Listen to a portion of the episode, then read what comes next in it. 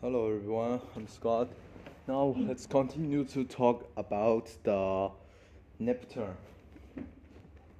In contrast to hazy, relative, fieldless atomic automorphs of uh, Uranus, Neptune's opponent has active and visible weather spectrum.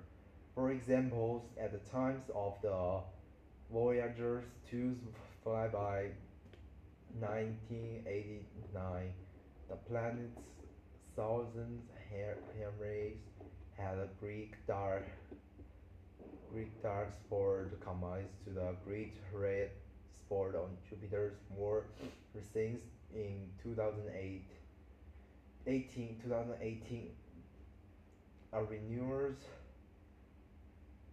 meaning dark spot and smaller dark spot were identified and studied.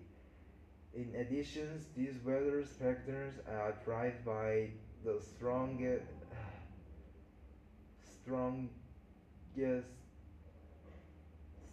substance were of any planet in the solar system, with recorded wind speed as uh, high as 2,100 kilometer because it is a great distance from the sun. Neptune's outer Observations is one of the coldest places in the solar system with temperatures at its cloud tops approaching 55. Temperature at the planet's center are approximately 5400 K. Neptune has a faint and fragmented ring system, which was discovered 1984, then later confirmed by Voyager 2. The history. Some of the earliest recorded observations ever made through the telescope Galileo drawings on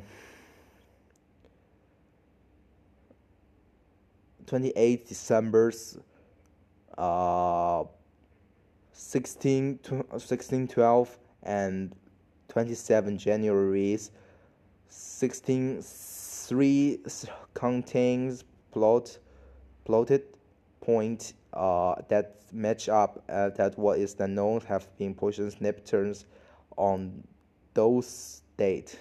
Okay, that's it for today. Move on. Let's move on to next.